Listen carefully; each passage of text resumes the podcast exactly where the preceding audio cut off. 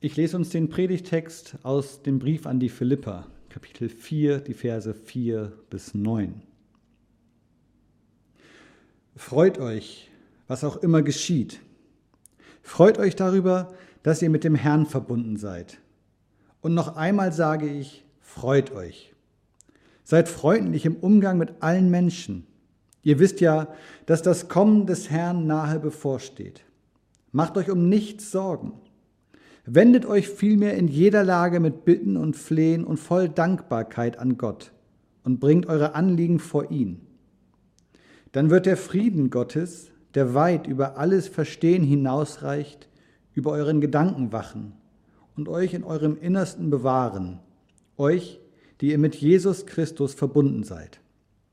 Und noch etwas, Geschwister, richtet eure Gedanken ganz auf die Dinge, die wahr und achtenswert, gerecht, rein und unanstößig sind und allgemeine Zustimmung verdienen.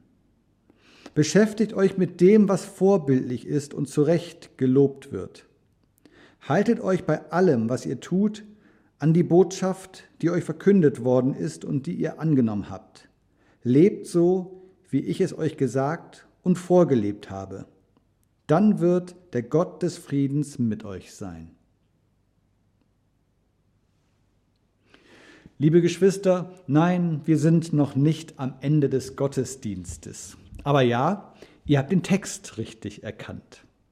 Ein Bibeltext, der oft als Segensspruch verwendet wird aus dem Philipperbrief, wenn auch normalerweise aus einer anderen Bibelübersetzung.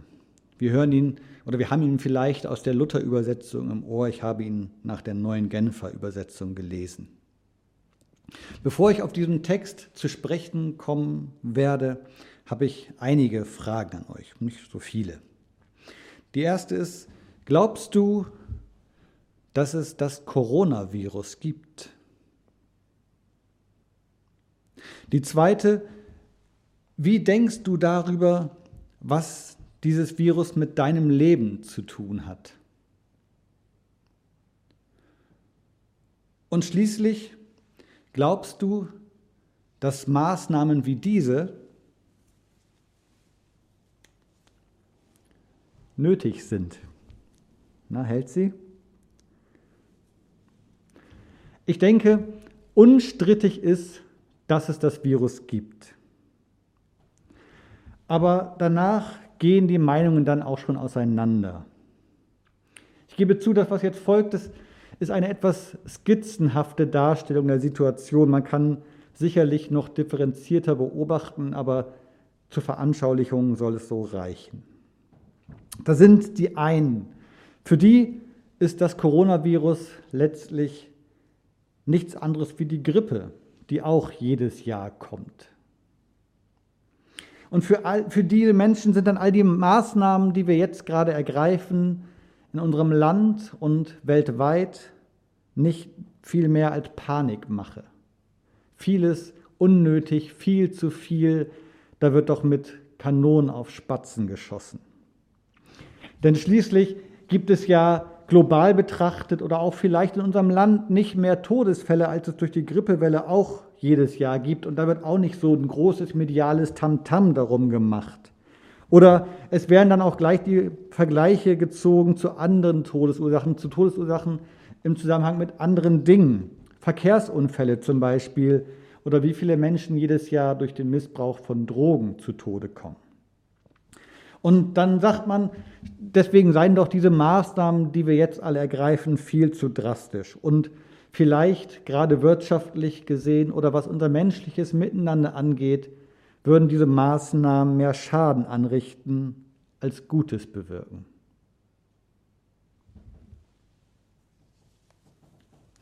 Und das ist die andere Position, zumindest so wie ich sie verstanden habe, möchte ich sie wiedergeben. Und diese sagt, wir haben hier ein Virus vor uns, das keinem Immunsystem auf dieser Welt, zumindest keinem menschlichen Immunsystem, schon bekannt sein könnte, weil es völlig neu für uns Menschen ist. Und deswegen hat kein Mensch auf dieser Welt diesem Virus etwas entgegenzusetzen. Wir haben keinen Impfstoff. Und darum ist es notwendig, dass wir die Ansteckungszahlen niedrig halten, damit nicht zu viele Menschen gleichzeitig eine äh, Krankenhausbehandlung äh, oder eine ärztliche Behandlung, eine Pflege brauchen, damit wir unser Gesundheitssystem nicht überlasten, damit nicht zu viele schwere Fälle gleichzeitig auftreten. Und damit wir das äh, entsprechend handhaben können, dass nicht zu viele Leute sich gleichzeitig anstecken, müssen drastische Maßnahmen ergriffen werden. Zum Beispiel das Tragen dieser Maske, so wie ich sie gerade aufhatte, beim Einkaufen oder wenn wir anderen Menschen begegnen. Oder, naja, ihr kennt die Maßnahmen, ich muss sie nicht alle aufzählen. Für mich persönlich ist diese zweite Position überzeugend. Warum spreche ich heute hier darüber? Sicherlich nicht, um euch mit meiner medizinischen oder virologischen Einsicht zu erhellen. Das können andere Leute mit Sicherheit besser. Aber ich möchte euch meine Beobachtungen mitgeben oder mitteilen, die ich so gemacht habe in letzter Zeit. Etwas, was mir aufgefallen ist. Denn ich lerne durch diese Corona-Krise nochmal neu etwas über meinen Glauben.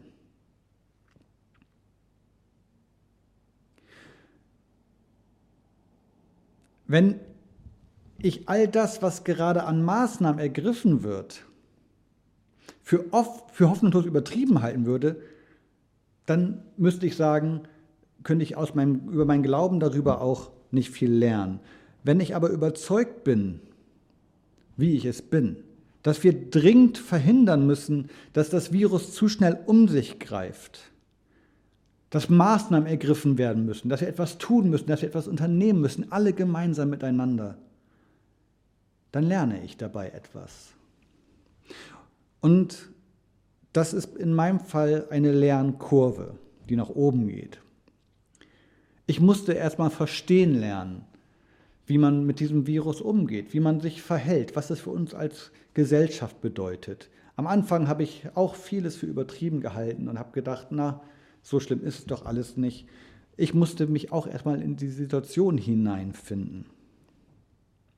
Als ich dann verstanden habe, um was es geht, dass es zum Beispiel gar nicht zuerst darum geht, dass ich mich schütze, sondern dass ich mich so verhalte, wie ich es tue, um andere Menschen zu schützen, da habe ich erkannt, es gibt keine Alternative zu dem, wie ich mich jetzt verhalten soll. Und ich habe begriffen, ich kann nicht gleichzeitig verstehen, um was es hier geht für uns als Gesellschaft und trotzdem nicht danach leben. Wenn ich verstanden habe, um was es geht, dann hat das Folgen für mich. Das kann nicht ohne Folgen bleiben. Ich kann nicht so tun, als wäre nichts. Ich kann nicht entgegen meiner Überzeugung handeln, weil das total widersinnig wäre. Ich käme mir, ehrlich gesagt, wie der allerletzte Idiot vor, gleichzeitig zu wissen, um was es hier eigentlich geht, aber an meinem Leben überhaupt nichts zu ändern. Und das bringt mich zu unserem Bibeltext. Paulus fordert auch dazu auf, einen ganz bestimmten Lebensstil zu pflegen. Ich greife mal ein paar Aufforderungen aus diesem Text heraus. Lest ihn euch gerne nochmal in Ruhe durch oder auch vielleicht in eurer Übersetzung, die ihr gerne lest. Paulus sagt zum Beispiel, freut euch, sogar mehrfach. Er sagt, seid freundlich im Umgang mit anderen Menschen. Er sagt, beschäftigt euch mit dem, was gut ist, was wahr ist, achtsam, achtenswert, was gerecht ist, rein und unanstößig. Ich fasse es mal ein bisschen mit meinen eigenen Worten zusammen. Er sagt uns, führt ein gutes Leben. Und zwar ganz bewusst. Geht gut miteinander um. Und zwar nicht nur mit den Menschen, die ihr sowieso mögt oder mit denen aus eurer Gemeinde oder mit eurer Familie, sondern allgemein. Macht euch keine Sorgen. Strahlt Hoffnung aus und strahlt Freude aus. Und zwar immer. Tut das immer. Das wird uns sogar zweimal gesagt. Freut euch. Lebt euer Leben ganz bewusst in Verbindung mit Gott. Bezieht ihn mit ein in euer Leben. Sprecht mit ihm. Und warum? Warum all das? Weil, wie es in dieser Übersetzung, der neuen Genfer Übersetzung heißt, weil das Kommen des Herrn nahe bevorsteht. Das ist der Grund dafür, dass wir so leben sollen, dass wir aufgefordert werden, ein entsprechendes Leben zu führen. Das Kommen des Herrn steht nahe bevor. Das ist auch so eine Wahrheit, die ich glauben kann oder eben nicht. Ich könnte ja auch sagen, die Sache mit Jesus, das kann ich nicht so recht glauben. Halte ich nichts von. Glaube ich nicht. Wenn ich sie aber glaube, wenn ich glaube, an der Sache mit Jesus ist was dran, dann kann ich nicht so weiterleben, als wäre nichts gewesen. Wenn ich das glaube, dann kann ich nicht einfach nichts darauf folgen lassen. Wenn ich das glaube, dann hat das spürbare Konsequenzen für mein Leben. Das macht etwas mit mir, das verändert etwas mit mir, mit der Art und Weise, wie ich lebe, wie ich denke, wie ich fühle, wie ich auch mit anderen Menschen umgehe. Und übrigens, nahe, wie es hier heißt, dass das Kommen nahe ist, das kann nicht auf ein zeitliches oder auf ein räumliches Nahe reduziert werden. Es geht nicht darum, dass der Mensch Jesus mir jetzt gerade nahe kommt oder dass, dass es bedeuten muss, dass die Wiederkunft des Herrn Jesus auf diese Welt nahe bevorsteht, auch wenn das meine Hoffnung ist. Nein, nahe kommt Jesus uns überall dort, wo wir etwas vom Anbruch seines Reiches spüren. Nahe kommt Jesus uns dort, wo wir seine Gegenwart erleben. Und das zu glauben, das ist dann mehr als ein theoretisches Wissen über etwas, das ich gehört haben kann, aber dann beiseite schiebe, als habe ich zur Kenntnis genommen, aber betrifft mich eigentlich nicht weiter. Wenn ich das glaube, dann muss das mein Leben beeinflussen. Sonst habe ich es nie wirklich geglaubt. Liebe Geschwister, wir leben gerade so, wie wir es tun, weil wir überzeugt sind, dass es Wirkung haben wird, dass wir so leben, dass wir unser Leben einschränken. Wir tragen Masken, wir halten Abstand, wir waschen uns häufig und gründlich die Hände. Wir verzichten auf das Feiern unserer Gottesdienste in unseren Gemeinden, weil wir damit die Hoffnung verbinden, damit einen guten Beitrag zu leisten. Und wir tun noch einiges mehr. Und genauso ist es auch für uns als Christen. Auch wir leben als Christen unser Leben so, wie wir es tun, weil darin Hoffnung liegt und weil darauf eine Zusage liegt. Die Zusage, die unser Leben schon hier ganz konkret betrifft, ist Gottes Friede. Gottes Friede, der für uns erlebbar wird, schon jetzt. Gottes Friede, auf den wir nicht vertröstet werden, der für uns irgendwann mal eine Wirklichkeit wird, wenn unser Leben hier auf dieser Erde vorbei ist und wir dann zu ihm kommen in seine ewige Gegenwart, sondern Gottes Friede hier und jetzt in unserem Leben. In all dem, was unser Leben prägt, was gut ist und was schlecht ist, was uns Freude macht und was uns Leid bereitet.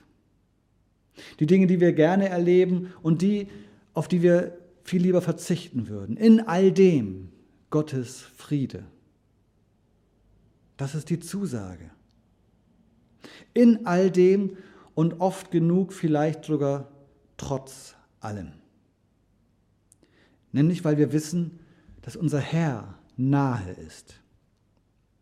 Indem wir aus dem Bewusstsein seines Naheseins leben, erleben wir seine Nähe erleben wir seinen Frieden, der nicht von dieser Welt ist.